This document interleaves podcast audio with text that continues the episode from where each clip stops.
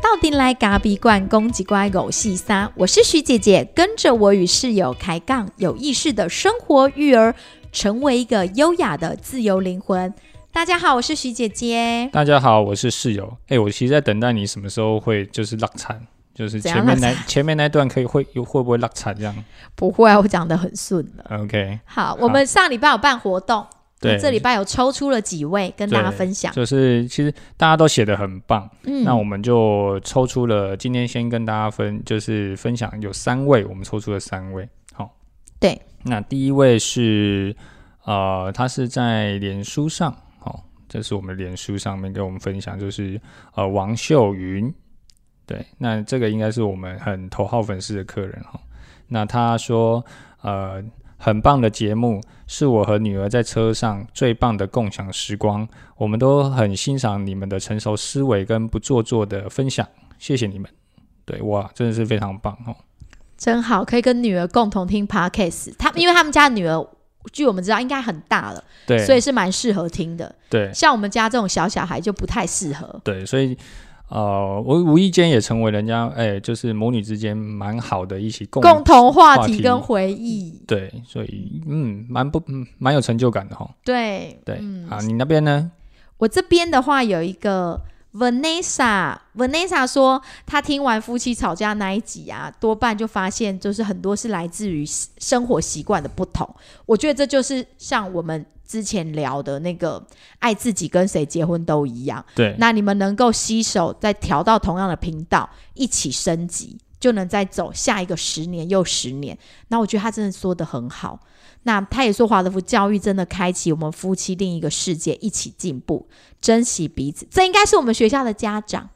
对，就是对，他也蛮蛮常听我们的节目。他们家算是很落实华德福教育。对，嗯，他们他们有一对双胞胎男生，然后还有一个女儿。那呃，儿子的部分跟我们差不多大。那我觉得在他们家其实真的是很落实华德福家庭，然后就看到他们的孩子越来越稳定，越来越稳定。对，那、我们怎么都把人家的背景都讲出来了？没有什么背景呐、只是概述故事里面要有剧中的主角，主角要讲的生动活泼。我们现在只是在分享他的。主角我们现在只。是在分享他给我们留言的回馈嘛，嗯你必须要把人家的家世背景、祖宗十八代都讲出来不是啊，我有觉得有共鸣嘛。对啊，然后他还有提到说，他很佩服我们面对压力的处理方式，要撑过那一些未知、没有客人、没有赚钱的日子，真的要有无比的勇气跟乐观的态度。所以我们都喝酒，有没有？我们是提供大家一个方法。喝酒，但是对，就是要适可而止啊，就是刚好就好了，这样，就不要喝太多了，有喝酒有帮助就好了。对对，OK，所以恭喜啊、Vanessa 嗯获得就是我们的精品咖啡包哈、对，对，就办公室真的是可以很棒的一个选择。嗯，再来一位，再来我们这一周抽了三个，下周再抽两个。OK，好，那下一位就是摇摆猫。他说：“嗯经由爸爸跑团分享而来的听众，花了两天把全部的集数都听一遍。最有感的是哇，两天听完两完、天听欸，完我们全部的集数哦。哈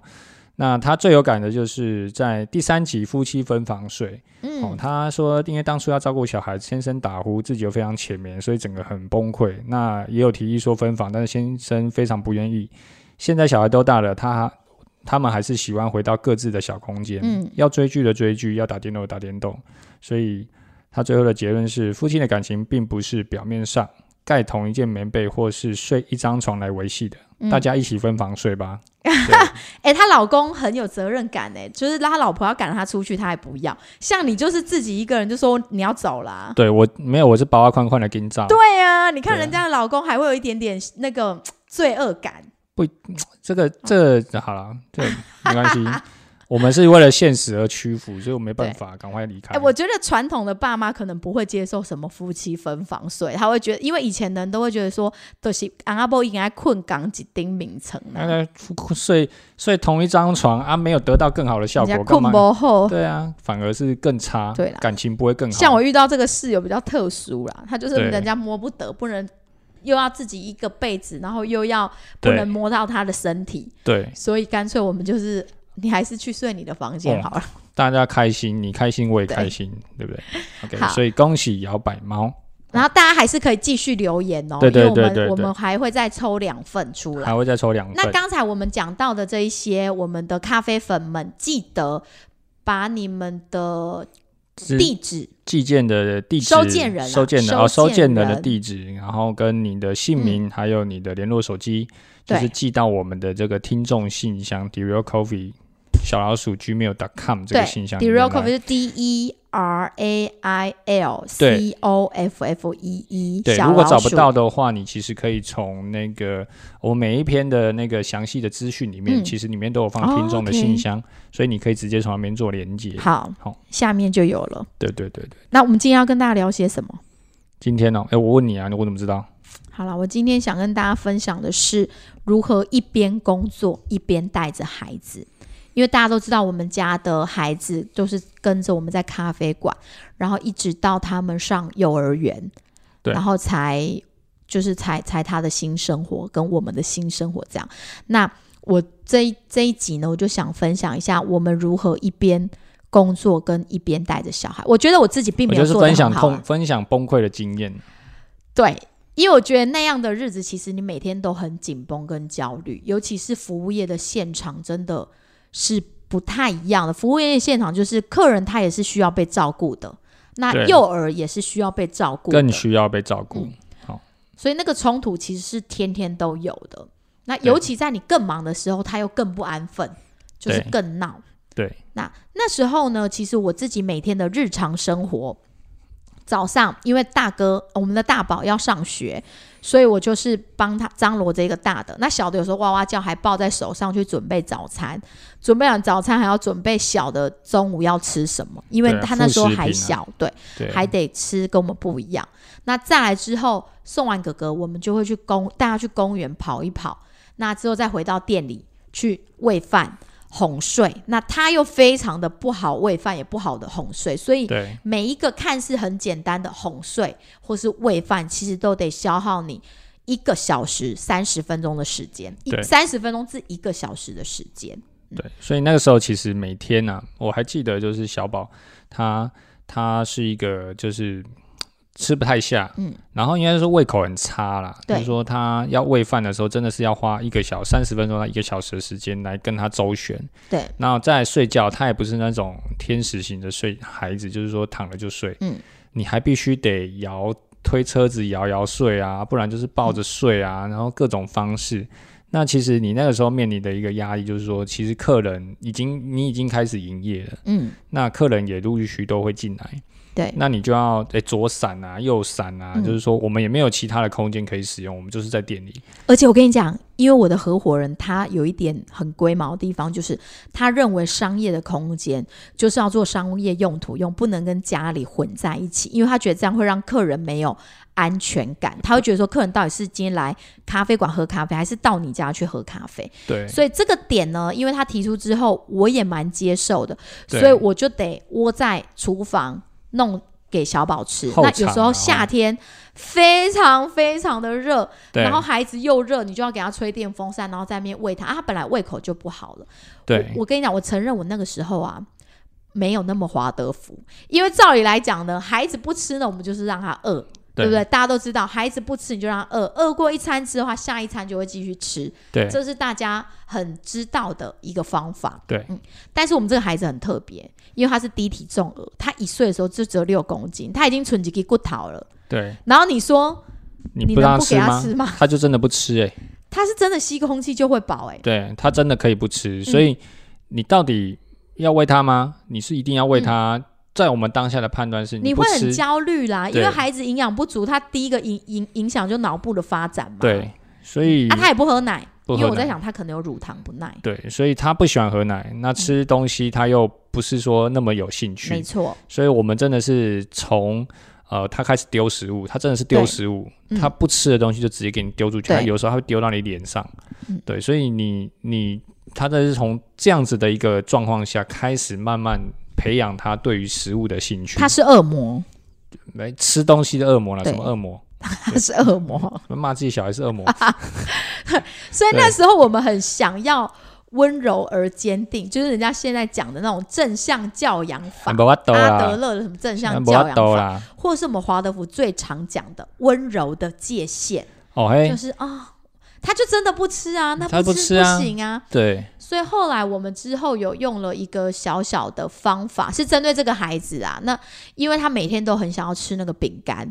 那我们就会跟他坚持说，你一定要吃吃完饭。才会给他。对，然后我们那个饼干就让他拿在手里，不让他吃。然后后来慢慢的，因为那一片营养口粮饼干，他可以慢慢的，大概也要蘑菇个一小时，然后才可以吃得完。对嗯那从那个饼干之后，其实以前有时候我会很坚持在某一些点，因为这个孩子的固着性特别强。例如说，他楼梯下来，他每天开了那一个门，他就每天一定要开那个门。如果你没有让他开那个门，他就会崩溃。那以前我会觉得说，为什么我要顺着你？我每次都顺着你，那么小我就顺着你，那你长大还得了？我那时候的想法是这样子。那后来呢，在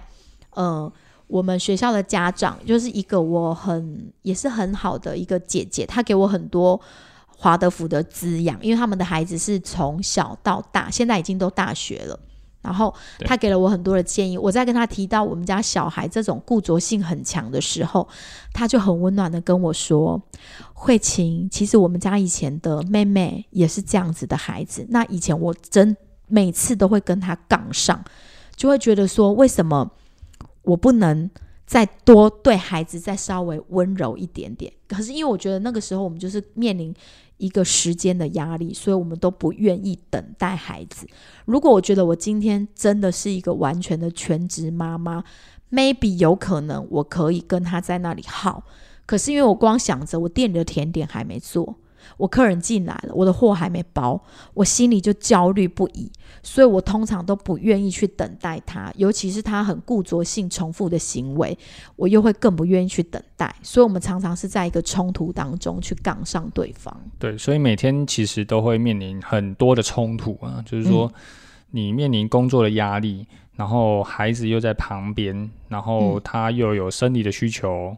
有情绪的需求，有有任何各各种你可以想象得到的需求，那你到底是要服务客人，还是要照顾小孩？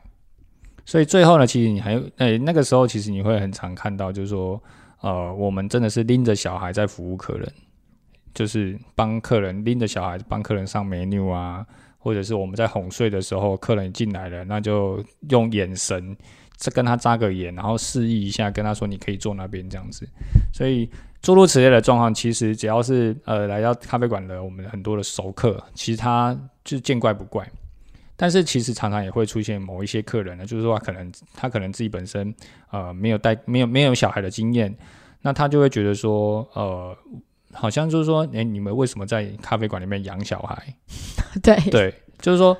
当然有很多大部分来的客人都会觉得，哎、小孩很可爱啊，没关系啊，反正就是喝咖啡嘛。可是我觉得可以同理啦，因为大部分的如果是他真的没有育儿经验的人，对对对。他来到咖啡馆的年轻人，他本来就是要享受这个空间跟氛围。对，所以我们那个时候其实我们也我们自己觉得，如果对自己的这种经营咖啡馆的的要求，嗯我们也会觉得其实这样是不太好的。嗯啊，但是我我我就回过头来，我就心里想说，如果我们站在我们自己的角度啦，我们就会觉得说啊，我我都是我都是不多嘛，所以那时候我就会赶快把孩子抱走。如果说我们家的孩子在失控了，然后我们就会赶快把他抱出去。有时候连我们自己店里的同事也得帮忙，因为他可能看徐姐跟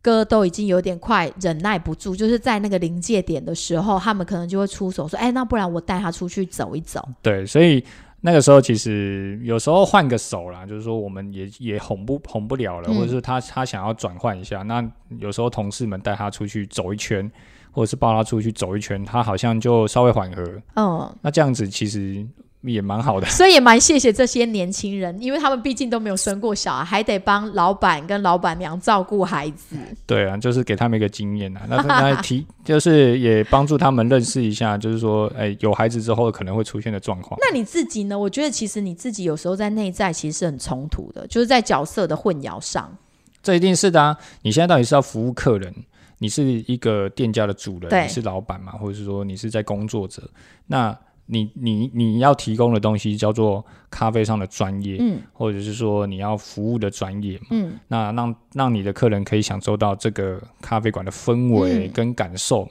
可是你当下的时候，你是一个爸爸、欸，嗯，你你你你要照顾小孩，然后你不你总不能用小孩的口气跟跟客人说话，你也不能用客人的口跟客人口说话的口气跟小孩说嘛，对那是冲突的。所以你就要一直转换频道。对你那个频道是一直切换，一直切，好像那收音机的那个 radio 有没有？就是一直哔哔哔哔哔哔，然后一直调频，一直调频，调到最后，我跟你讲，你你在调了刚开始调十分钟，你不会觉得怎么样，但是在调再给你调十分钟，你就要崩溃，那台机器就坏了。对。那当坏掉，那李智线就快差点就是准备要爆炸，就觉得我、靠，为什么所以你觉得你？小孩是来扯你后腿的，就是有损你咖啡专业的形象，不呃不是这样说，不是有损我咖啡的专业的形象，而是说因为你要当一个帅帅帅的吧台手。啊、在那样的然后有一个小孩子在旁边啊啊啊的，对，在那样的状况下，刚开始啊，就在那样的状况下，你真的是觉得就是无地自容啊，就是说你你真的是觉得你很想挖一个洞就直接跳进去，你觉得你你为什么会把自己搞成这种局面？其实那时候我们天天情绪都不好，就是、啊很差啊，就是觉得为什么为什么就是生了一个小孩，然后又开了一间店来找折磨自己。对，所以每当我看到我的那个合伙人开始情绪不佳的时候，我就会保华款款带着小孩，我就说我先带他回家好了，甜点明天再做，因为我感觉到那个我的伴侣他已经到了一个临界点了。然后我觉得，为了让他好好的工作，因为我觉得人的工作是这样子。如果说你一天能够集中三四个小时去深度工作，其实会很有效率。但是如果你是带着孩子工作的话，其实你的效效率是会非常非常的低。所以那个时候，常常我跟徐姐，我就常常跟徐姐说一句话，我就说，我现在到底是要工作，还是要带小孩？他讲这句话，就是说他不耐烦了。对，到底现在是要工作吗？那要工作我就好好工作，那我带小孩就是好好带小孩，对，不要两件事扯在一起，真的没有办法。可是你又没办法切割啊，这就是内在最大的冲突。这第一是内在的冲突，嗯第二是现实的状况，你也没办法，你也你也是一个冲突，你没办法嗯解决。所以最后最后就是当孩子稍微再大一点，他刚开始还在地上爬呢，嗯，就是他还不太会走，真的是在地上爬来爬去，爬来爬去，然后客人就看到他在那边爬来爬去，对，然后我们就说没关系，让他爬。到后面他真的开始比较会走，然后稍微可以听懂听懂人话那一刻起，我觉得我我稍微舒服了一点点，因为我可以让他来这来吧台这边哄他来吧台这边，比方说哎自己冲煮咖啡啦，然后他可以让他练习，就是他既然想要学我们，那我们就让他彻底的学，我就让他端咖啡去给客人喝啊，然后倒咖啡给客人喝，这个时候才让自己觉得说哦，呃，带着孩子的工作没有那么的冲突啊，嗯就是说你可以跟着他一起工作。那你现在回想起来，你有觉得那个回忆是蛮甜蜜的？因为有些人不是说，当你过了那个时间之后，你再回过头去思考那个过往的那个那段经验的时候，有时候你也会蛮回味他很可爱的样子，你会吗？我觉得回味可爱的样子，可爱是可爱，嗯，对，但是那个经验是痛苦的，哦，那个经验是不好的，就是说不是，就是这样讲不好也是，也不好也是好啊，但是那个经验是非常的不舒服，嗯，因为你在当下你想要，再重来一次吗？我不会想要再重来嘿一，次，你跟我一样哎、完全，不会，我也是、欸。我们那时候真的很期待他赶快入学。对，因为你觉得你你在工作的当下，其实孩子真的就在旁边，嗯，他随时就是，哎、妈妈我要什么，爸爸我要什么，然后一下哭，一下跑来跑去，跑来跑去，然后一下一下可能而且我觉得他已经超越所谓的高需求这件事了。对。那如果他今天可以在咖啡馆里面坐着，或是跟自己自己玩自己的，我都觉得还好。嗯就是说，哎，可以自己找自己的乐子。像大宝就没有这个问题，大宝就是他可以自己玩自己的。嗯嗯，那小宝不一样啊，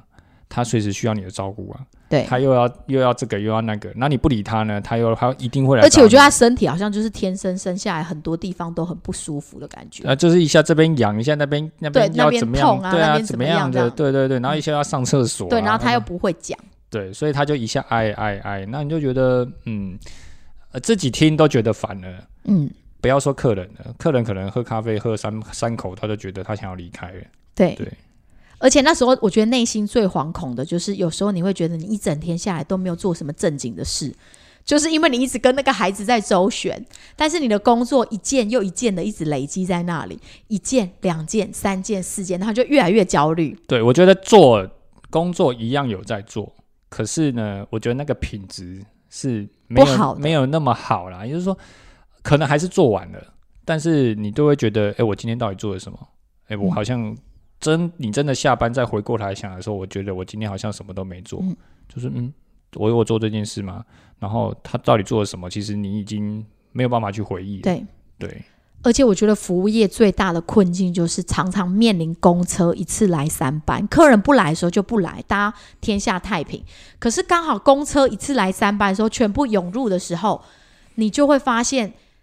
育儿跟工作你都没有办法去做好。这就是不是像那种一般，如果说你是在家工作者，你还可以去分配时段，哈，根据孩子的作息时间表，然后你你在他睡了的时候，你就可以做一些什么事。啊，服务业不一样哦，服务业就是对你已经到了，叮，这是他吃饭时间，可是客人忽然今天就是进来了十个，很需要你去帮忙。那孩子饭到底喂还是不喂？对，但孩子又不是能能让你拖的，他孩子只要是饿了、困了，没有即刻处理，他都会非常暴走。对，所以嗯，应该说，如果在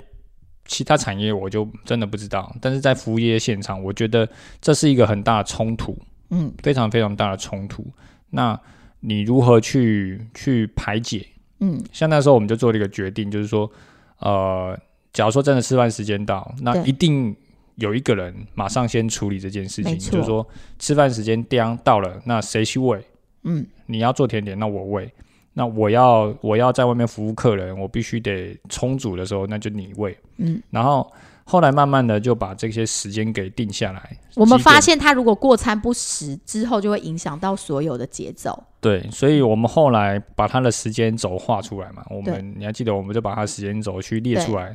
几点吃饭，几点他就一定要睡觉。对，那好，吃饭你喂，那因为他哄睡基本上都是我哄，嗯所以除非逼不得已的状况，就才才会是你哄嘛。对那我哄完之后，他就可能至少可以睡个一个半小时。对，好的状况呢，大概一个半小时；不好的状况大概三十分钟。对那这个这个这个这个一个半小时，这个时间他睡觉的时间，对我们来说就是最重要的工作时间。嗯，对我们非常珍惜那个时间。就我赶快做甜点。可是，在那两三年当中，其实我们店里都没有研发新甜点，就是只有做啊所以 return 性的甜点所以你现在是要跟你的就是这些熟客们去忏悔嘛？是啊所以我现在有很认真的在研发了，然后那时候真的是逼不得已，所以我店里的甜点只能维持在那某几样。对，就是说我们只能做呃固定性的我们常态性的商品。如果一些一些研发跟创意性的商品，我们就真的很困难，很困难。因为那时候其实我们常常在思考的一个问题是工作跟养育孩子这件事情，我们怎么去取舍？但是我们最后其实选了，我们还是要陪着孩子长大。我宁愿把工作先慢一点。那既然我们决定这么做了，我们就一定要把自己的脚步给慢下来，否则以我合伙人这么冲的个性，早就不知道冲到哪里去了。冲到外太空啊！对，所以应该说我我慢慢的调整自己的节奏啦。那因为有了孩子，所以你很多呃，你就说，哎、上集有提到什么 Maslow 嘛，对不对？就是说，呃，要自我实现，我要一直往高的地方去冲，我要追什么，我要追什么。可是后来发现有了孩子之后，这些东西好像都不重要了。嗯，就是说，你追这些东西，呃，那那又怎么样？你你重点是你追的这些东西，你没办法陪伴你生活一团乱，然后孩子也一团乱。对，那你到底是要把你的生活顾好，然后把你嗯孩子照顾好，还是你要无限的去做火箭去冲吗？不可能嘛！等到你醒来的那一天，你自我实现，你回头回来看，你孩子已经一二十岁了，对你要再去弥补那些，其实都不可能的。对，所以后来我们就决定，我们觉得还是脚步放慢一点，对，那不用走得太急，嗯，然后就是没有研发新甜点也没关系的，客人就是没有增加也没关系呀，烘豆量没有增加也没关系、啊，就眼睛闭着嘛。对对对，营业额没有增加也没关系啊，就眼睛闭着，就是我们日子可以安稳的过，平静平衡的过就好了。对，应该说把，应该也不是这样说啦，就是说不是把这些事情都蒙起来，嗯，而是说，呃，我们不追高，不追不追这么高，但是我们做深，嗯，也就是说，我这杯咖啡不用去追求到比方说我又要买什么新的豆子啊，怎么样怎么样，然后要很嗯特殊啊，要很棒啊，什么什么的，又要去更新我的设备啊，是怎么样我才能做出这杯咖啡？没有。那我们做的深就是把品质的把豆子的品质找好，没错，那还要把它烘好，然后每一个品管的品质我们都把它确认好。就做我们的日常的事对啊，，然后把它做深一点，就是说让它的细腻度跟细节性，把自己的基本功再扎得更稳。我们那时候的选择是这样，嗯，那把自己的基本功扎稳之后，呃，慢慢的在想说我们还可以做什么。那时候我们的计划都是定定在我们小宝顺利衔接幼儿园进去之后，我们再来做。因为其实，在华乐福的幼儿园很不一样，它必须有一个大概一季三个月的时间是。妈妈、爸爸必须带着孩子每天去学校一个小时做衔接，因为他们希望让孩子是跟那个环境先有所连接，然后再让孩子进去。所以那时候其实我很希望两岁学校就可以收我的孩子了。因为我知道他在在那里会得到更安稳的照顾，就是会比跟我们在咖啡馆混乱中来的更好。但是因为那时候的话，基本上是三岁，但现在可以帮我们海生华德福招生一下，现在是两岁就可以收了。对我觉得真的很好，因为我觉得如果孩我们家小宝能在两岁进去这个幼儿园，其实他会稳定的更好。三岁进去其实也算是小的，但是其实在这半年我跟老师的互动，还有家校合作的部分里面，我们都看到孩子很大的进步。然后老师就跟我说，其实越小的孩子可以就先进来的话，他的那个整个稳定性跟那个雕塑性都会更高，就会他会进入到一个很稳定的流当中。那以前他跟我们在咖啡馆，其实就是我们没有办法，我们虽然带在身边，但是我没有办法全心全意的陪他。例如说，我这个时段就陪着他做饼干，那下一个时段我就陪着他去沙坑玩沙，就是这么有节奏的日常，其实是。我没有办法真的去做到的，那真的是只有在学校老师才有办法这样哦。礼拜一沙坑，那礼拜二没有了。我应该说那个照顾的品质、啊，对品就是说质最后我们归结出来，觉得说也是现在回过头来再看这件嗯事情的时候，你会发现说，其实我们那个时候的照顾品质真的不好。带着而已，只是把它带在身边，因为你的整个的工作，你的心思其实是在工作上面的。那孩子只是你的附加品，就说哎，他他就在你旁边，嗯，所以我们既不给他，比方说像现在很，其实我们常常会去到一些店嘛，然后去去吃饭的时候，你会看到他们其实也是带着孩子工作，可是那个孩子啊，你就看他要不就划手机，啊小一点呢就看电视，我们常去的那一间餐厅，其实他们家也是有这么幼小的孩子，然后姐姐可能大一点，呃，maybe 四五岁，然后弟弟现在一两岁。那以前他们店里就摆了一台那个电脑，然后就是一直让孩子就是看着幼幼台啊，看着巧虎等等的。对然后其实我看了也会觉得蛮难过的，因为我知道那个妈妈其实是无能为力。对，嗯，因为是他也要工作，对，所以嗯当客人一直进来的时候，妈妈就会很希望把孩子塞在那里，不要吵。但是孩子其实看久了，我发现那个孩子看久了，他也不想看，他又想要找妈妈。那妈妈又会说：“那你就坐在这边看，不然就是给他一个饭。”对，那我就会看到他们两个母子之间的拉扯。我觉得那个好像就是。那个那个感觉，我我是完全能够体会到。虽然我没有给孩子看山西，可是我也看到那种要服务客人跟照顾孩子之间的拉扯，其实是很痛苦的。对，那个中间你会觉得身不由己啊，嗯就是说你被压力逼到了，然后现场你必须要去去服务，对，那个又又有母亲的角色的时候，你是完全没有办法。而且孩子的感官是打开的，他感受到母亲的焦虑不安，然后他也很焦虑不安。所以在我很焦虑不安、很急着要服务客人的时候，我会发现我的孩子也跟着我焦虑不安，一直拉着我的大腿他反而骂骂号。对他他更会来找你。嗯，对你如果很安稳的在那边工作，他可能就是可能还可以玩一点，嗯比方说玩面粉啊，玩什么的。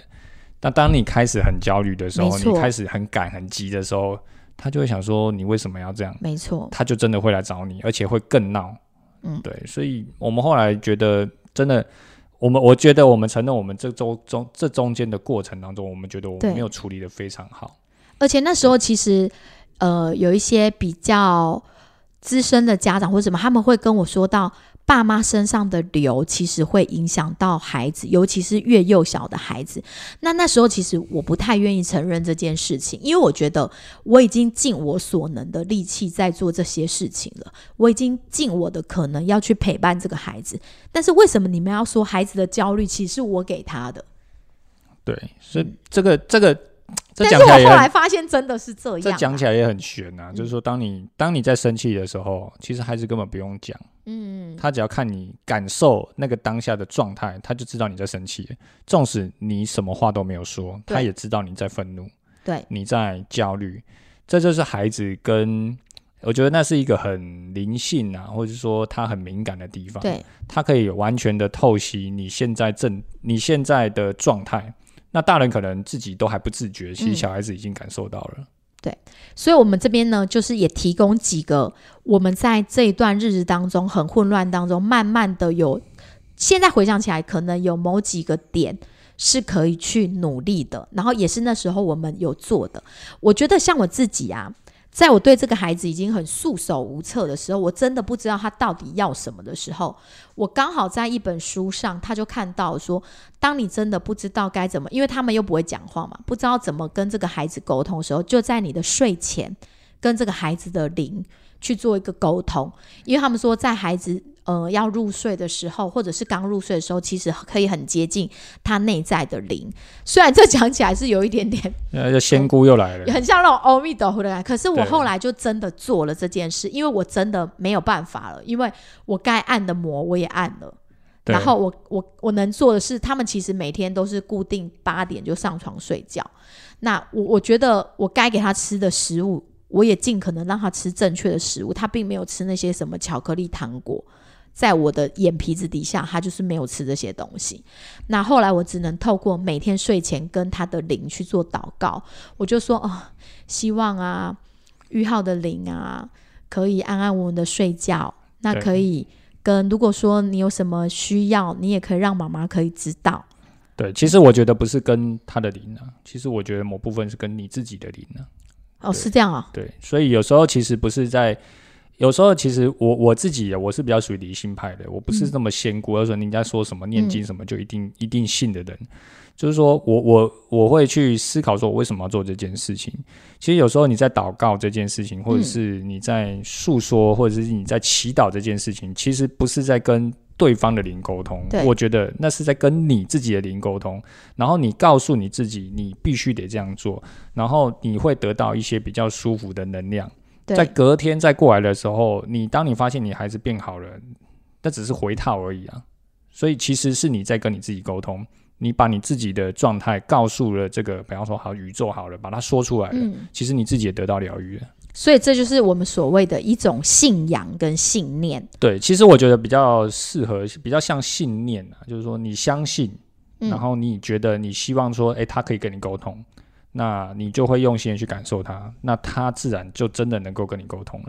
所以妈妈内在的平静其实是很重要的。后来我觉得每日睡前的一个感恩跟祷告，就一直陪伴着我在孩子很混乱的时候，就是我们在带他很混乱的时候，我找到了这一个方法，然后我就一直沿用到现在。那后来还有一点就是按摩这件事情，按摩这件事情其实从他。娃娃的时候，就是几个月的时候，我觉得这在我们就开始做了。他个人的一些状态了，就是它不是很比较敏感的部分。但是我要指的按摩这个区块是，其实有时候你也不是在按表面的。很多时候我们会觉得说，帮孩子按摩是很好的，尤其在睡前。但是那时候我觉得我自己做错的地方，就是我就是一个形式上的按摩。我会觉得说，哦，就是这样子这样子帮他按按，然后赶快睡了之后，我就可以跟老公去喝一杯小酒。然后后来我发现，当我有这样的期许的时候，喝酒啊。对，但当我有这个目的的时候，孩子怎么样都不肯睡。后来我就发现，其实我的那个意念会传到他身上去。对，所以你在跟孩子在做沟通的时候，其实，嗯，我们后来发现呢，就是说，你以前总是会对孩子有很多的期待，期待。对，所以后来经过这一段的历程，我们现在回来看的时候，我们会发现说，其实你。不需要任何的期待，嗯，因为孩子随时会有任何的变化，你不用期待说他接下来下一秒一定要睡着，对，你也不用期待说他下一秒就不哭，因为以前我们那时候在顾他的时候，也在店里，我们就想一点到，叮，他就就是要睡睡。结果我们摇到两点不睡的时候，我们理智线就要断了。对，所以其实你不用对他有任何期待，他要睡就睡，他不睡呢也没关系，那你就继续这样子吧。你的工作就往后延吧。对，所以最后其实人咧讲的是讲，呃，孩子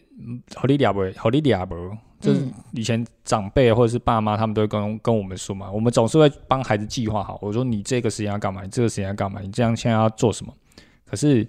他们就会冷冷的说一句：“嘿，好你俩不啦。”嗯，你被你被冲下，伊绝对不会听你的。所以你说从小他就是这样子，那你说你往后要帮他排什么嘛？其实就不用，就是不用任何期待啊。你只要顺应着他感，用用你的心去感受他，然后他他就会，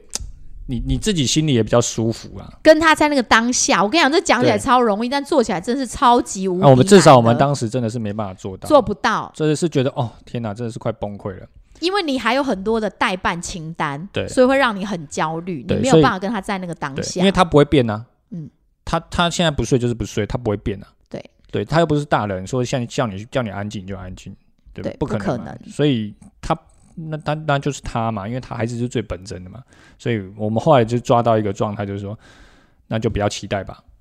对，嗯所以如果你现在正在呃，你也是正在带着孩子工作，或者是说你也是呃正在处于这样的时期的这些听众朋友，就是嗯我们的咖啡粉。嗯，对你不妨你也可以把这样子的一个概念放在你的心里。对，就是你不要对孩子有期待，是我们后来领会到的一个点。对，所以后来后来因为因为冲突嘛，所以夫妻也常争吵啊、嗯，所以你当然要找一些时间来修补嘛。所以我们后来就自己抓了一个，我们之前有分享过，就是夫妻的品质时间嘛。对对，就是我们可以呃有一段时间是完全没有小孩的，把把孩子暂时的拖出去，然后让我们有一个小一个晚上的时间可以好好的，我们就固定每个礼拜五晚上，对就是会有我们的一个品质时间，我们娘家妈妈会帮我们看一下两个孩子。对，然后我们就会喝喝小酒，看看电影啊，或吃吃炸个两百块来吃哎。这件事真的好重要。我如果没有这个晚上，我人生真的不知道会是多么的黑暗。那你要感谢你的妈妈啊，对啊，对，所以因为我觉得你还是要让自己有能量，你才有办法去滋养你的孩子，所以你一定要给自己留一点点时间。因为那个时候的状态，孩子还小，所以我每天晚上其实跟着他睡。那我跟着他睡，又跟着他起，然后我就觉得我的生活里全部都是他。然后我又不是那么有耐心的人，所以后来那时候我自己也找到了一个方式，就是我凌晨三四点或四五点自己起来，然后自己可能做一点点简单的瑜伽或看一点书，那对我来讲就很滋养。可是那个时候也常常面临到一个问题，因为那是幼小的孩子，他不一定每天都会睡到一定的时间起来，所以有的时候啊，我五点起来了，结果他五点十分跟着我屁股后面起来，我跟你讲，那一天你就会看到我们母子俩上演一种大战的局面。你说你妈妈不爽啊，就是他哭闹，因为我觉得我没有得到休息，你怎么就爬起来了？对，所以不要有期待，这还是回到你，不用期待他不要有，期待你。不用期待他一定要睡到六点，他不可能嘛，嗯对啊，他不是让你可以算的，所以就不用期待他嘛。那另外啊，我自己觉得在。如果你要带着孩子一起工作，最好的方法呢，还是让孩子可以早一点点就寝，就是最好可以让他们在七八点就去睡觉，因为七八点睡觉之后，以大人的体力，你可能还有一两个小时的时间可以真正做自己的事情，或是放松，不论是工作还是非工作。所以我后来发现，让孩子早一点就寝的好处就是在这边。其实，嗯，因为在孩子工作跟孩子他们，呃，我们正是两个都冲突的时候，那我们至少先搞定一件事情啊，就是说让孩子早点睡。那你自己也可以早点，等于说早点下班呐、就是说嗯带孩子也算是一种上班的话，其实你也早点下班。那你可以有一段时间可以自己回到你自己的一个状态，那你可以好好的去整理明天的工作。那另外也要去想想，就是说明天怎么跟他对战。就是说你要什么策略，你今天做不好的地方，明天有什么样的方式可以让他让他可以更好。所以呃，这是一个循环，所以孩子的作息时间我们一向都蛮看重的，就是说我们觉得一定要让他很正常的作息，所以我们坚持就是说七点七点半一定要上床，大概在八点的时候他就已经睡觉了，都已经睡着了，嗯。我们自己也可以得到滋养跟放松，那也间接的隔天的工作你也会比较顺畅。嗯，对，所以这是我们那还是这这一两这两三年体验下来的一个最后的一个觉得也蛮受用的一个地方。对。所以大部分带着孩子工作的经验，可能不是每一个人都有，但是在下了班之后回去，我们其实也是跟着孩子在一起，因为我相信很多的爸妈现在的工作压力比较大，工作还是难免会跟着你的脑袋一起回家。对，这正常的啦，常常会跟着，常常会跟着脑袋一起回家。嗯，对，你在虽然你的现在的人是在跟着孩子一起吃饭，嗯跟着孩子一起，比方说扫地、打扫之类的，可是你其实你的心思还是在你的工作上面。嗯，那如果你能好好的把握那一个小时，跟孩子真正的是一种很深入的沟通，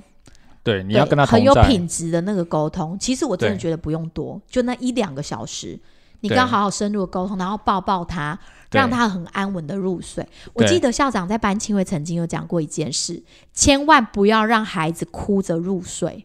对，嗯这个嗯，应该说孩子会把这个哭的情绪带进去他的梦里面，嗯，然后这个情的哭的情绪带进去之后，他就会在那个里面去周旋。对你会发现哦，孩子只要哭着睡，隔天早上也会哭得起来。对，对，那对这个我们自己真的是亲身经验这件事。对，就是两个孩子都一样，哭着睡就哭得起来，嗯笑着睡呢就笑得起来，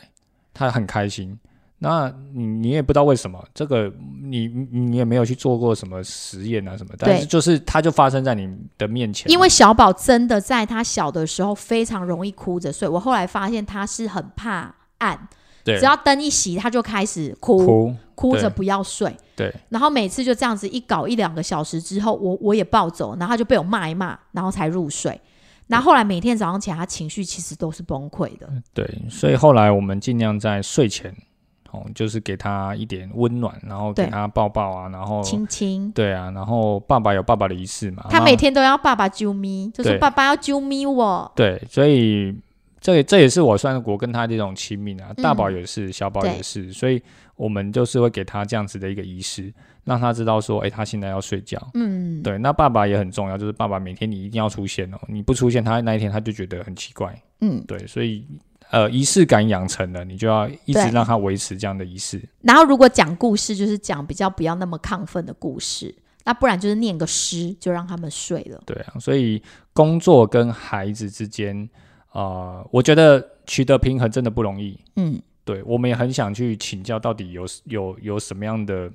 的经验的人，他真的可以做的很好。但是我觉得我们自己也不是做的很好的人，所以我们在这里反省，开一个反省大会。对我们觉得我们比较像反省大会啊，就是说